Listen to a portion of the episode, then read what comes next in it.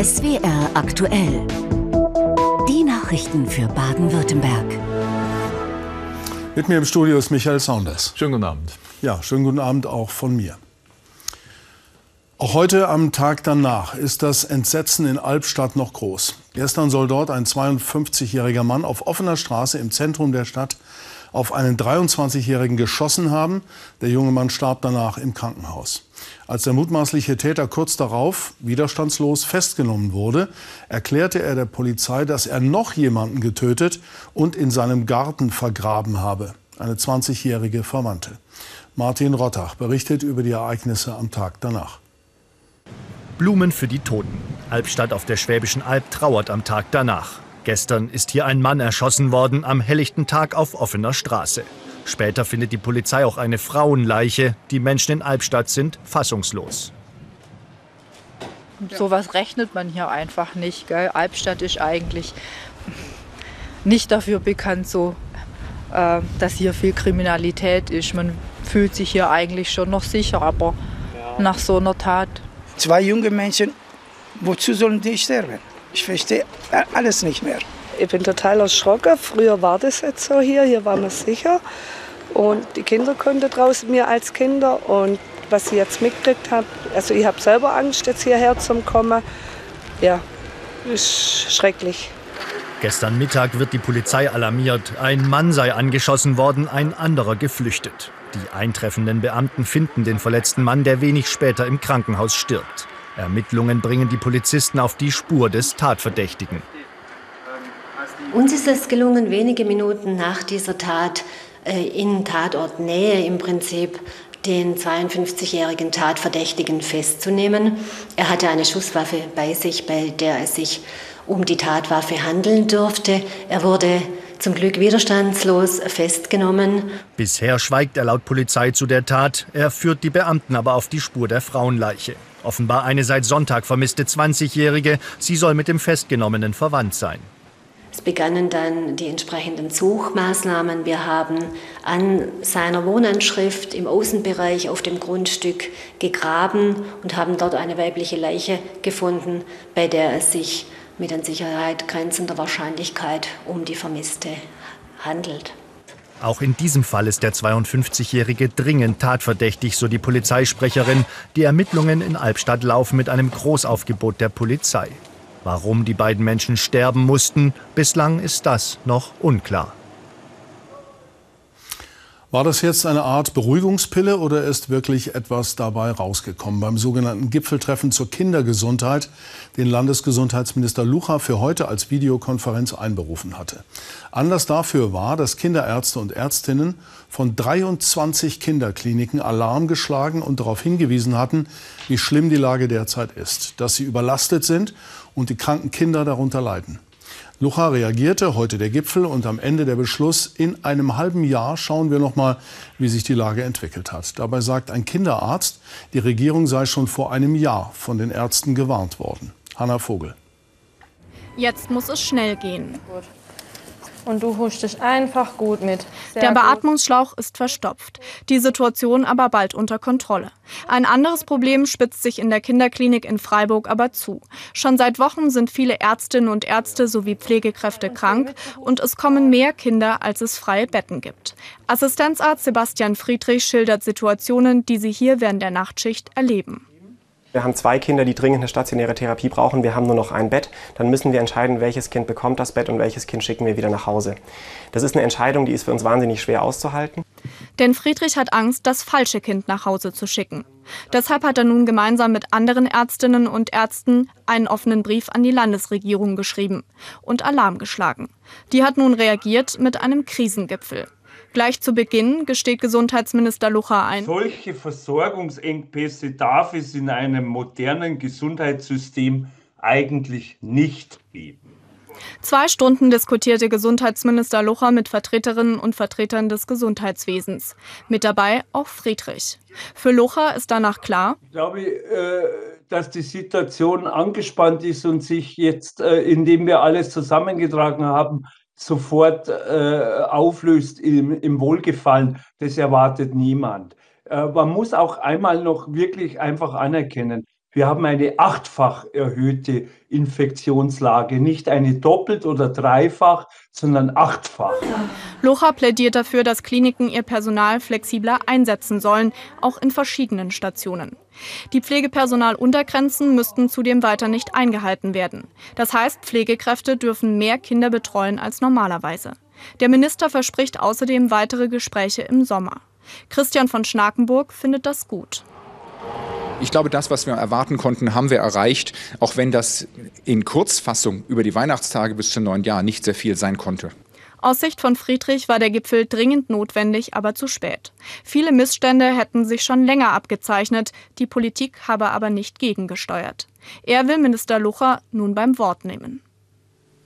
Die Versprechungen, die gemacht wurden, müssen sich nachher an den Taten messen lassen, die daraus folgen.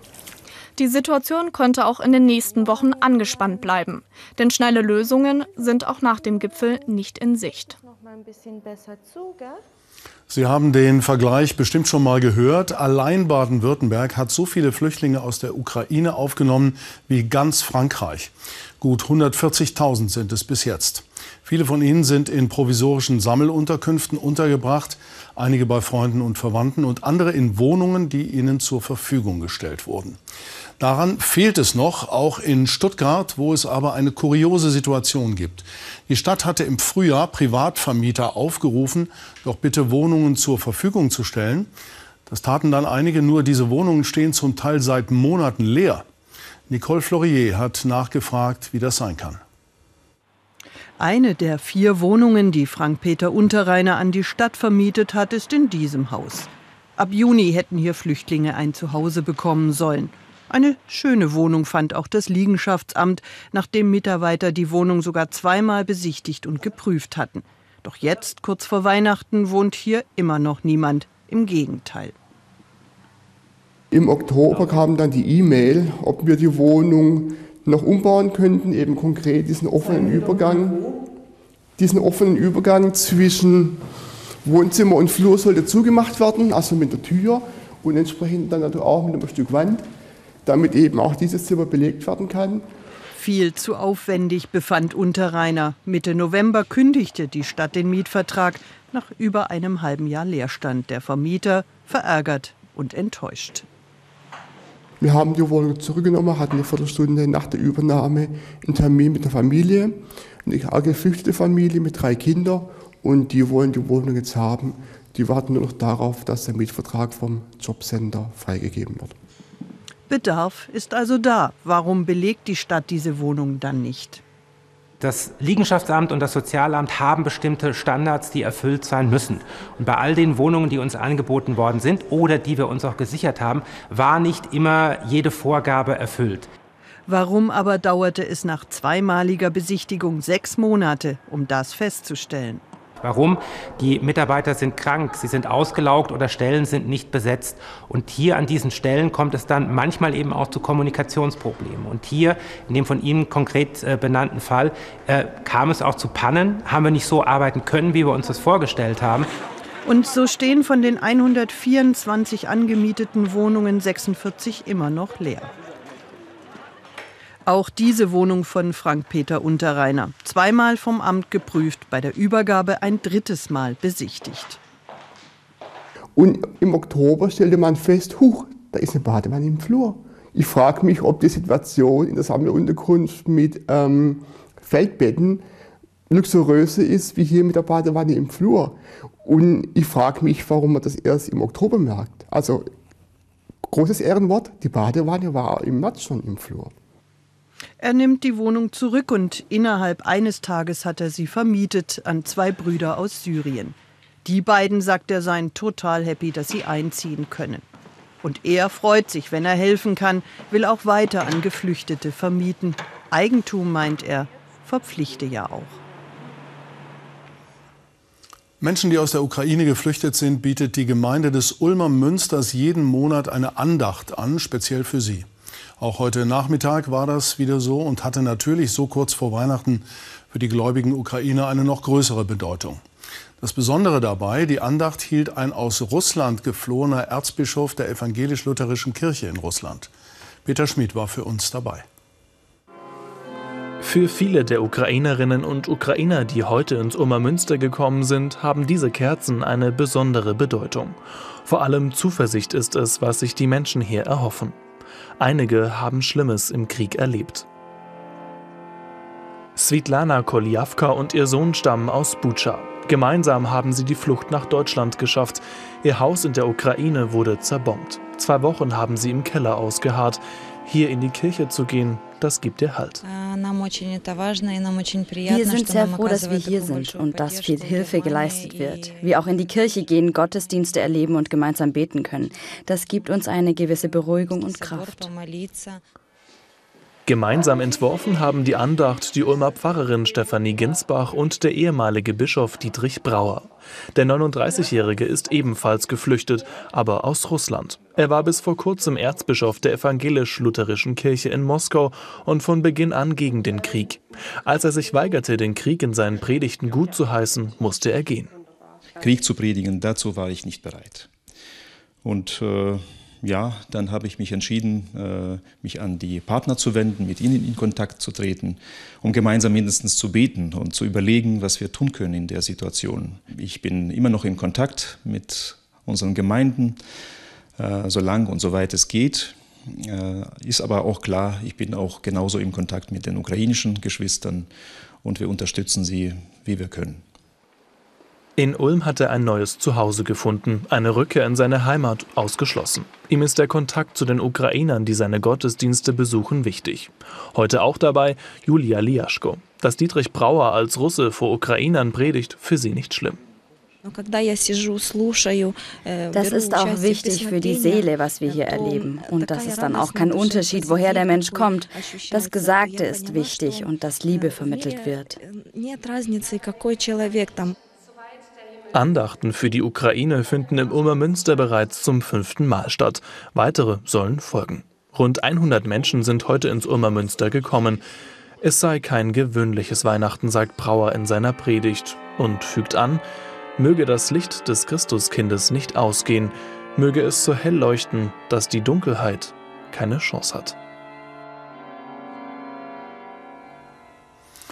Der Duft von Glühwein, Bratwurst und gezuckerten Mandeln liegt seit einigen Wochen in der Luft, aber das endet morgen. Die meisten Weihnachtsmärkte schließen dann. Auch der Freiburger Weihnachtsmarkt nach fünf Wochen ist morgen Schluss. Die Händler sind zufrieden, weil nicht nur Glühwein getrunken und Bratwurst gegessen, sondern auch eingekauft wurde, wie Sophie Hochhauser erfahren hat. Strahlende Lichter und glitzernde Christbaumkugeln. Weihnachten, soweit das Auge reicht. Holger Menner ist ein Teil davon. Er verkauft seit 39 Jahren außergewöhnlichen Baumschmuck auf dem Freiburger Weihnachtsmarkt. Seit Mitte November steht er täglich in seiner Bude am Rathausplatz. Diese zwei Jahre Lücke, kein Weihnachtsmarkt, schlägt sich nieder, dass die Leute jetzt vom ersten Tag an rennen und sagen, endlich wieder Weihnachtsmarkt. Man merkt also eine überwiegend positive Stimmung. Letztes Jahr war nach sechs Tagen aufgrund der Pandemie wieder Schluss. Daher war man anfangs verunsichert, wie es dieses Jahr läuft. Volle Gassen und internationale Gäste stimmen die Veranstalter positiv. Mit 1,2 Millionen Besucherinnen und Besuchern wurden die Erwartungen übertroffen. Der Weihnachtsmarkt war der längste Weihnachtsmarkt hier in der Stadt Freiburg in der Geschichte, äh, seiner 49-jährigen Geschichte, äh, mit 36 Tage Veranstaltungsdauer. Aber wir sind generell zufrieden, dass wir das geschafft haben, an das Niveau 2019 anzuknüpfen. Glänzende Kinderaugen mit süßen Leckereien und einzigartige Verkaufsstände. Dafür reisen viele aus den USA, der Schweiz und dem Saarland an. Weil hier die Märkte was anbieten, was zu Weihnachten gehört, an den Tannenbaum oder als Geschenk. Das finden wir wunderbar. Genau, eben nicht nur Essen und Trinken, ja. aber das Trinken ist auch eine schöne Nebensache. Von der Stadt aufs Land in die Ravenna-Schlucht. Mit einer besonderen Beleuchtung und regionalen Anbietern zieht der Weihnachtsmarkt auch dort viele Touristinnen und Touristen an. Obwohl der Markt nur am Wochenende geöffnet hatte und Eintritt zu bezahlen war, fällt die Bilanz positiv aus. Die genauen Besucherzahlen sind wir jetzt im Moment noch am Auswerten. Was wir schon sagen können ist, wir hatten 2019 über 50.000 und das haben wir dieses Jahr auf jeden Fall getoppt nochmal. Ein Foto im leuchtenden Colombi Park als Erinnerung. Noch schnell die letzten Geschenke kaufen und sich am Glühwein die Hände wärmen. Denn auch der Freiburger Weihnachtsmarkt ist am Samstag zu Ende. Wir haben für nächstes Jahr schon den Vertrag in der Tasche. Wir kommen wieder. Doch bis dahin genießt Holger Männer erstmal seine wohlverdiente Pause, bevor er nächstes Jahr sein 40-jähriges Weihnachtsmarktjubiläum feiert. Der Star unter den Weihnachtsbäumen in deutschen Wohnzimmern ist die Nordmann-Tanne. Seit Jahren die absolute Nummer eins. Sie wächst sehr gleichmäßig und nadelt kaum und das schätzen die meisten. Die Weißtanne, früher der klassische deutsche Weihnachtsbaum, leidet darunter. Dabei wuchs sie schon immer hier bei uns anders als die Nordmann-Tanne. Früher war im Schwarzwald mal jeder zweite Baum eine Weißtanne. Und diesen Zeiten trauert sie jetzt hinterher. Trockenheit, Borkenkäfer oder Holzfäule, sie können mir alle nichts anhaben. Ja, das zeichnet mich aus, die heimische Weißtanne. Bis vor ein paar Jahrzehnten war ich deswegen die häufigste Baumart im Schwarzwald und vor allem der beliebteste Weihnachtsbaum in der Region. Aber diese Zeiten sind längst vorbei. Hier in der, in der Oberrheinregion war eigentlich die häufigste Nadelbaumart die Weißtanne. Und das ist auch der Baum, mit der der Brauch entstanden ist. Also angeblich war die erste Tanne im Straßburger Münster irgendwann im 15. Jahrhundert. Und das war in der, in der Oberrheinregion eigentlich traditionell, dass hier Weißtannen standen. Nicht nur, dass immer mehr Rehe meine Spitzen weggefressen haben, die Leute wollen mich einfach nicht mehr kaufen. Alle wollen jetzt nur noch Nordmann-Tannen, eine gezüchtete Baumart ohne Seele und Heimatverbundenheit. Wieso will mich denn plötzlich niemand mehr haben? Ja, weil das Problem bei der Weißtanne, die hatten wir vor vielen Jahren auch. Äh, das Problem ist einfach, die wächst mittlerweile so schlecht. Da ist auf zwei Meter Höhe, haben wir ungefähr neun Äste. Und es sieht halt einfach blöd aus. Das kauft auch keiner. Zu wenige und zu magere Äste habe ich, sagen sie. Ganz anders als bei meinem angesagten Vetter. Aber Leute, ihr erinnert euch doch noch an mich, oder? Früher hatten meine Eltern immer Weißtannen und haben da auch Wert drauf gelegt und fanden dann immer die Weißtanne einen besonders schönen Weihnachtsbaum. Ja, die Weißtanne ist ein besonders edler Baum und die Weißtanne äh, war früher so ein Baum, der äh, eigentlich in jedem Wohnzimmer stand. Die Weißtanne äh, kenne ich so als Baum nicht. Es ist ein Tannenbaum, den man schmücken kann. Deshalb stehen in deutschen Wohnzimmern fast nur noch Nordmanntannen. Es sei denn. Als Schwarzwaldförster kommt eigentlich eine Nordmannstanne nicht in Frage, sondern da suche ich mir, gehe ich in den Wald und suche eine schöne Weißtanne aus, die zu mir passt, die in mein Wohnzimmer passt. Ah, es gibt sie noch, die Menschen, die mich zu schätzen wissen. Wir Weißtannen, wir haben es nicht leicht, denn wir wollen überleben, nicht nur als Weihnachtsbäume. So, Michael Zauners macht jetzt weiter mit den Kurznachrichten. Und die führen uns zunächst in den Ortenau-Kreis. Bei einem schweren Verkehrsunfall auf der Bundesstraße 415 bei Lahr ist gestern Abend eine Autofahrerin ums Leben gekommen. Die 37-Jährige war mit einem Lastwagen zusammengestoßen, nachdem sie die Autobahn 5 verlassen hatte, wie die Polizei mitteilte. Der Unfall ereignete sich an der Anschlussstelle bei Lahr Richtung Schwanau. Die Autofahrerin wurde in ihrem Auto eingeklemmt. Sie erlag noch an der Unfallstelle ihren schweren Verletzungen. Der Lkw-Fahrer blieb unverletzt. Die Polizei sucht derzeit nach Zeugen. Es geht dabei um die Frage, wie die Ampelschaltung zum Unfallzeitpunkt war. 20 Prozent der Grundschüler in Baden-Württemberg haben bereits in der dritten Klasse erhebliche Defizite beim Lesen und in Mathematik. Bei der Rechtschreibung sind es über 30 Prozent. Das geht nach Angaben des Kultusministeriums in Stuttgart aus bundesweiten Vergleichsarbeiten hervor. In Baden-Württemberg hatten knapp 90.000 Mädchen und Jungen daran teilgenommen. Die Studie ergab außerdem, dass der Bildungserfolg weiterhin stark vom sozialen Hintergrund abhängt. Der Wohnmobilhersteller Detlefs verlängert seine zweiwöchige Weihnachtspause trotz voller Auftragsbücher um weitere zwei Wochen. Das Unternehmen aus Isny im Allgäu begründet den Schritt damit, dass viele Teile von Zulieferfirmen fehlen. Noch läuft die Produktion bei Detlefs in Isny auf Hochtouren. Doch ab Weihnachten ist vier Wochen Produktionsstopp. Doppelt so lange wie üblich. Der Grund? Lieferengpässe. Und das trotz voller Auftragsbücher. Wir haben massive Probleme über die ganze Lieferkette, das heißt von Einzelteilen bis zu den größten Themen, das sind bei uns die Chassis, wo wir gerade, wo immense Stückzahlen fehlen, nicht nur durch die Produktion bei den Chassisherstellern, sondern auch bei den Transporten, die wo zu uns kommen, ein Mangel an Lkw-Fahrern. Eine prekäre Lage für alle Wohnmobilhersteller, denn der Boom, den die Pandemie der Branche beschert hat, wird angesichts von Inflation und steigenden Lebenshaltungskosten wohl nicht ewig andauern. Unzufriedene Kunden sind da Gift. Im Moment muten wir unseren Kunden sehr viel zu. Die Termine verschieben sich mehrfach. Die Kunden warten teilweise anderthalb Jahre auf ihre Fahrzeuge. Da ist schon mancher Urlaubstraum geplatzt. Entspannung erhofft man sich bei Detlefs durch die zusätzlichen Stellflächen, die der Isnier Gemeinderat Ende November genehmigt hat. Durch sie könnten größere Lagerbestände aufgebaut und Lieferengpässe künftig besser abgefangen werden. Bis dahin wird wohl noch so mancher Kunde etwas länger auf sein ersehntes Wohnmobil warten müssen. Übermorgen um diese Zeit ist Bescherung. Bei den meisten gehört das zu Heiligabend dazu, wie ein bestimmtes Menü oder einfach Würstchen mit Kartoffelsalat. Aber was machen eigentlich Menschen, die nicht christlichen Glaubens sind, an Weihnachten? Buddhisten zum Beispiel. Das wollen wir Ihnen heute zeigen. Markus Frank war mit einer Buddhistin in Stuttgart unterwegs.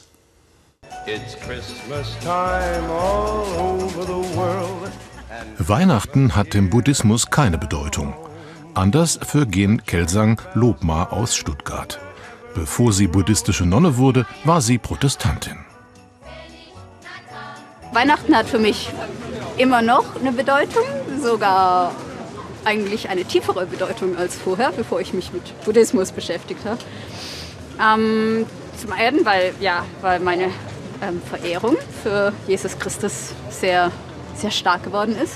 Aber auch, weil ich denke, ich, ja, ich liebe diese, diese Momente in der Kirche an, an Weihnachten, wenn so viele Menschen zusammenkommen. Zum Buddhismus kam Gen Gelsang Lobma, weil sie merkte, dass irgendetwas nicht stimmte in ihrem Leben. Ich hatte die Kinder, die ich so gerne wollte. Ich hatte den Mann, den ich wollte. Ich hatte die Wohnung, die ich wollte.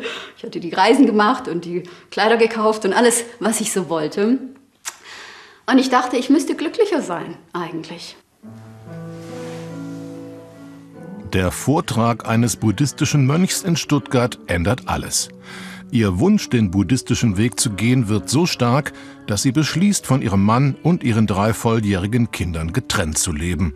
Heute nimmt Meditation ganz viel Raum ein in ihrem Leben. Mir wurde Meditation so wichtig, weil ähm, ja, es ein Mittel ist, den Geist zu beruhigen. Erstmal, das weiß jeder. Aber auch ähm, den Geist zu verändern.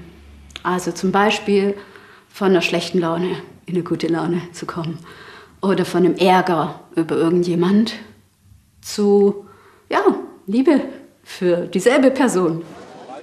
Gen Kelsang Lobma lebt nicht in einem Kloster, sondern in einer spirituellen Wohngemeinschaft. Zu ihrer Familie hat sie guten Kontakt. Weihnachten ist für die ehemalige Christin nach wie vor ein wichtiges Familienfest. Dazu gehören für sie auch Weihnachtsgeschenke. Und dann noch blau, Jesaja. So heißt mein Sohn. Meine auch. Sehr, sehr schön. wir gehen in die Küche zuerst und dann ähm, gehen wir nach Hause. Dann, äh, wenn mein Bruder dabei ist, dann singen wir, weil der kann schön singen, wir nicht so. dann liest er die Weihnachtsgeschichte, auf Schwäbisch manchmal. Und dann gibt es Bescherung und dann essen wir Kartoffelbrei mit vegetarischen Würstchen. Ihr, wie sie es formuliert, unbescheidener Weihnachtswunsch, dass alle Lebewesen kein Leiden mehr ertragen müssen. Sie kennen sie als Bäuerin Johanna Faller aus der SWR-Schwarzwald-Serie Die Fallers. Fast 30 Jahre hat Ursula Cantieni sie gespielt, aber jetzt ist Schluss und damit endet wirklich eine Ära. Die Deutsch-Schweizerin ist am ersten Weihnachtsfeiertag zum letzten Mal als Johanna Faller zu sehen. Beliebt war sie und hat damit viel zum Erfolg der Serie beigetragen. Unser Reporter Owusu Künzel hat zusammen mit Ursula Cantieni auf ihre Karriere zurückgeblickt. 25. September 1994. Die erste Folge der Serie Die Fallers läuft im SWF. Mit dabei Ursula Cantieni. Mit Kopftuch, Kittelschürze und Gummistiefel verkörpert sie die Schwarzwaldbäuerin Johanna Faller. In ihrer Wahlheimat Baden-Baden empfängt sie uns zum Interview. Für viele ist und bleibt Johanna die gute Seele der Fallers. Die Johanna ist eine Figur gewesen, die immer integrativ war, die immer versucht hat zu vermitteln, die aber auch Gott sei Dank im Laufe der Zeit auch mal hinstehen konnte und sagen, so Leute, das geht nicht. So auch in Folge 897. Jedermann weiß, wie sehr sich der immer aufregt, wenn fremde Hunde auf seiner Wiese ihr Geschäft verrichten. Ja, aber du kannst doch nicht so einen bösen Verdacht in die Welt setzen. Damit überschreitest du jegliche Grenze. Bei Kaffee und Kuchen kommt sie ins Schwärmen über eine Zeit, die ihr Leben prägt. Dabei war lange gar nicht klar, dass sie selbst auf Bühnen stehen würde. Zunächst hatte sie als Professorin in Essen selbst angehende Schauspieler ausgebildet. Doch irgendwann war ihr das nicht mehr genug. Die dürfen jetzt alle rausgehen in die Welt und ich bleibe hier in der Schule zurück. Dann habe ich mir dann endlich ein Herz gefasst und bin einfach losgefahren an Theatern und habe da äh, vorgesprochen. Ein Schlüsselmoment in ihrem Leben. Einer der Erfolgsfaktoren über all die Jahre, die richtige Balance, nicht nur beim Yoga, auch medial. Ausgleich zum Stress am Set gibt es bei der SWR-Ratesendung Sagt die Wahrheit. 28 Jahre Fallas, 20 Jahre, fast 20 Jahre Sagt die Wahrheit. Das ist für mich und für mein Temperament eine verdammt lange Wegstrecke und ich bin stolz auf mich, dass ich es durchgehalten habe. Und wie sie durchgehalten hat. Wir sagen Danke und Chapeau. Trotz des Abschieds vom Bildschirm freut sich Ursula Cantieni auf das, was kommt. Der SWR würdigt das Lebenswerk der Grand Dame des Schwarzwalds heute mit einem ganzen Abend im Fernsehen. So ist es. Um 20.15 Uhr zeigen wir erst eine Spezialausgabe der Rateshow Sagt die Wahrheit mit Ursula Cantieni. Und um 21 Uhr folgt dann eine Dokumentation über ihr Leben. Danach nochmal Nachrichten. Heute fünf Minuten später als sonst gegen 10 vor 10. Ja, das war's für den Moment aus dem Nachrichtenstudio. Claudia Kleinert sagt uns gleich, wie das Wetter wird. Und Ihnen von uns hier einen schönen Abend. Auf Wiedersehen. Machen Sie es gut.